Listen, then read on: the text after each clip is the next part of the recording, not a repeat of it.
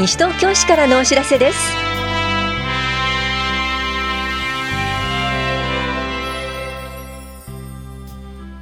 今日は休日診療を行っている当番の病院。花バス第2ルートの法屋郵便局停留所の名称変更などについてお知らせします。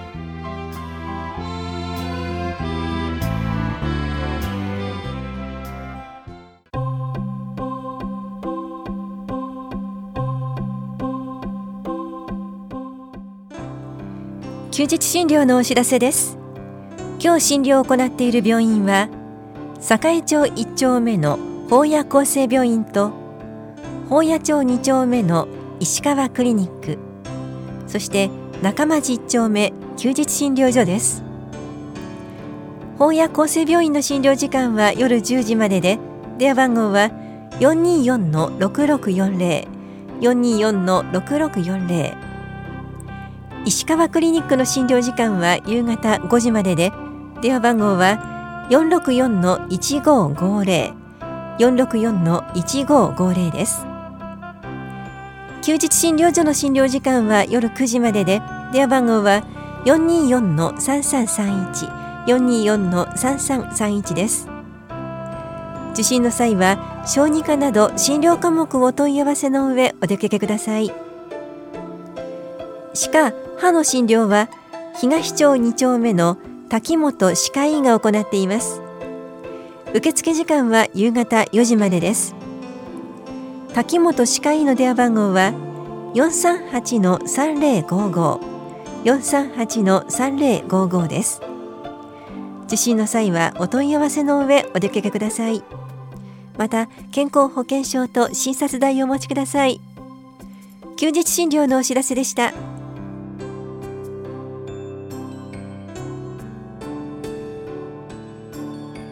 花バス第2ルートの法屋郵便局停留所の名称変更のお知らせです。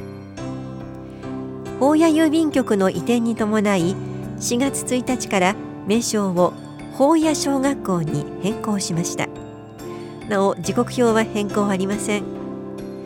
法屋庁舎都市計画課からのお知らせでした。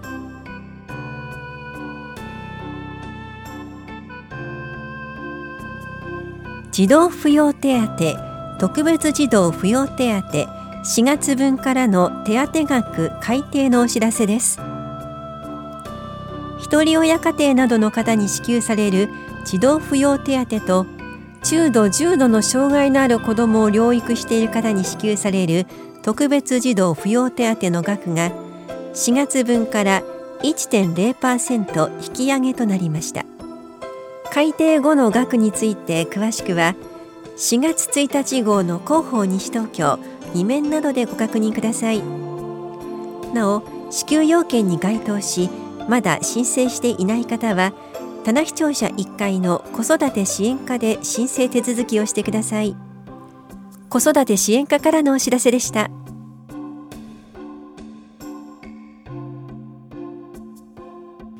飼い主のいない猫の不妊去勢手術費の助成制度のお知らせです。飼い主のいない猫に関する苦情相談が増えています。これらの猫たちは飼い猫が捨てられて繁殖し増えたものです。西東京市ではこうした不幸な猫の数を減らし問題や被害を防ぐため飼い主のいない猫の不妊去勢手術費用の一部を助成する制度を実施しています。対象となるのは市内在住在勤在学の個人または団体で市内に生息する飼い主のいない猫に不妊去勢手術を受けさせる方です。女性限度額はメスの不妊手術が1万円まで。オスの去勢手術が5000円までです。なお対象は不妊去勢手術のみでその他の処置などは申請者負担となります。女性を受けるには市が指定する動物病院で手術を受けさせ不妊去勢済みであることが外見から判断できる措置耳カットへの同意ができること。猫の餌場の清掃糞尿処理など地域住民への理解を得られるように努めることが必要です。申請は先着順です。予算に限りがありますので事前に電話でご相談ください。詳しくは市のホームページでもご覧いただけます。お問い合わせはエコプラザ西東京環境保全課までどうぞ。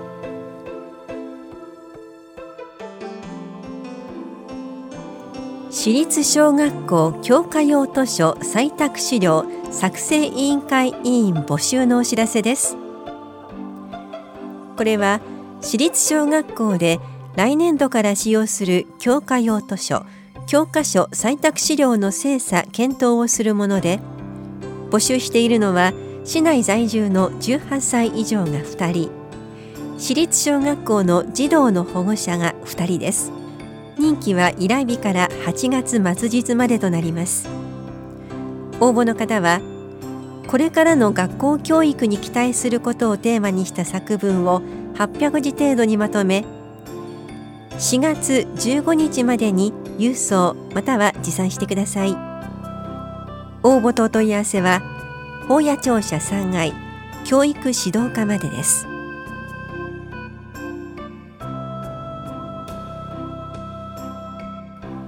パブリックコメント検討結果のお知らせです。第2期西東京市人に優しいまちづくり推進計画素案について1月から2月にかけて意見を募集したところ4人の方から8件の意見をいただきました。4月1日号の広報西東京では市民の皆さんからお寄せいただいた意見を要約し市の考え方をまとめたものを掲載しています。詳細は両庁舎1階の情報公開コーナーと市のホームページでご覧になれます。本屋庁舎都市計画課からのお知らせでした。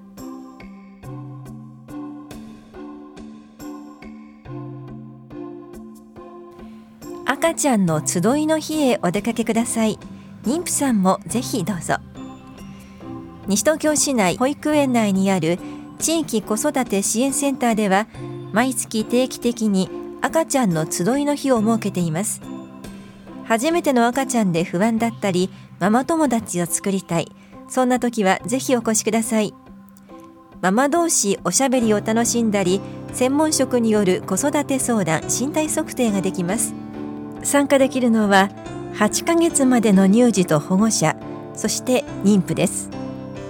今月と来月はセンター住吉が4月22日と5月27日センター欅が4月26日と5月27日センター八木沢は4月19日と5月23日センター中町は4月22日と5月13日と22日。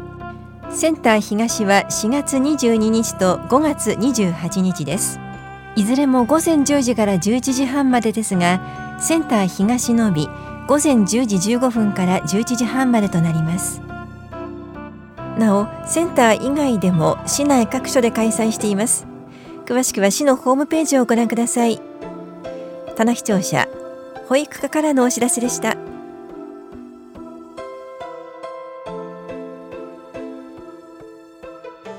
固定資産税の土地家屋価格等縦覧帳簿の縦覧についてお知らせします。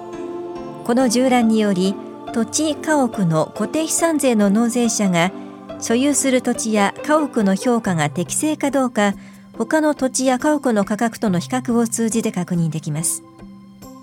縦覧は5月31日まで棚視聴者4階の資産税課で行っています。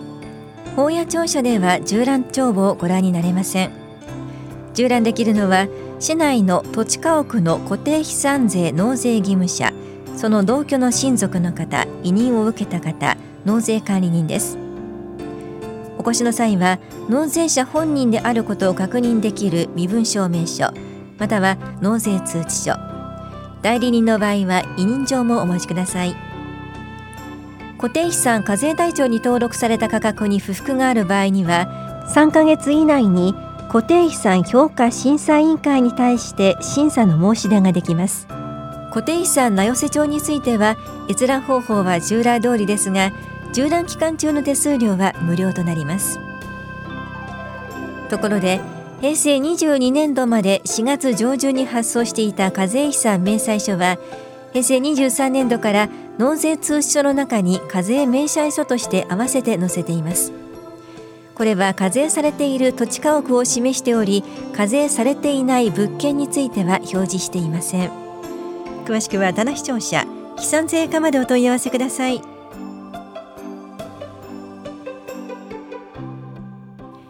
認定長期有料住宅にかかる固定資産税の減額についてお知らせします。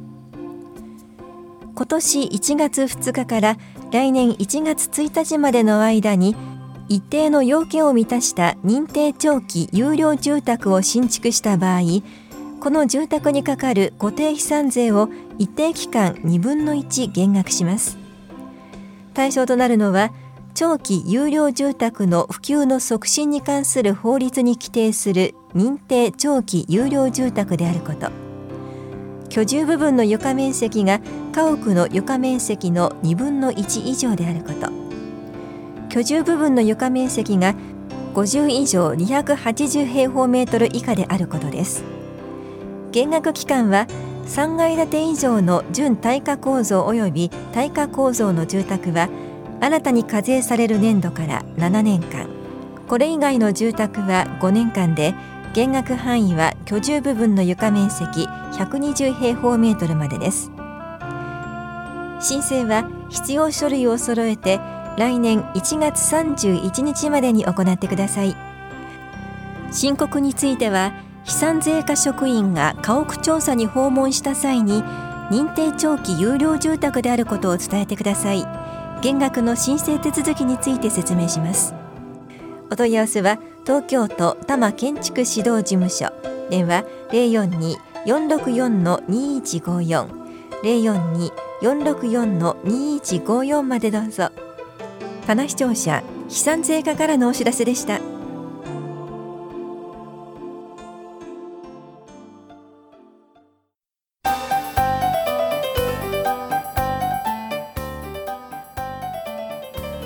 赤ちゃん訪問。新生児産婦訪問についてお知らせします。赤ちゃんが生まれたすべてのご家庭を対象に赤ちゃんの体重測定発育発達状況の確認授乳相談お母さんの体調などの相談に応じます。各家庭に助産師または保健師が訪問します。母子健康手帳交付時に配布した母と子の健康ファイルに同封の赤ちゃん訪問はがき出生通知表を郵送してください。電話での申し込みも可能です。お問い合わせは本屋保健福祉総合センター健康課までどうぞ。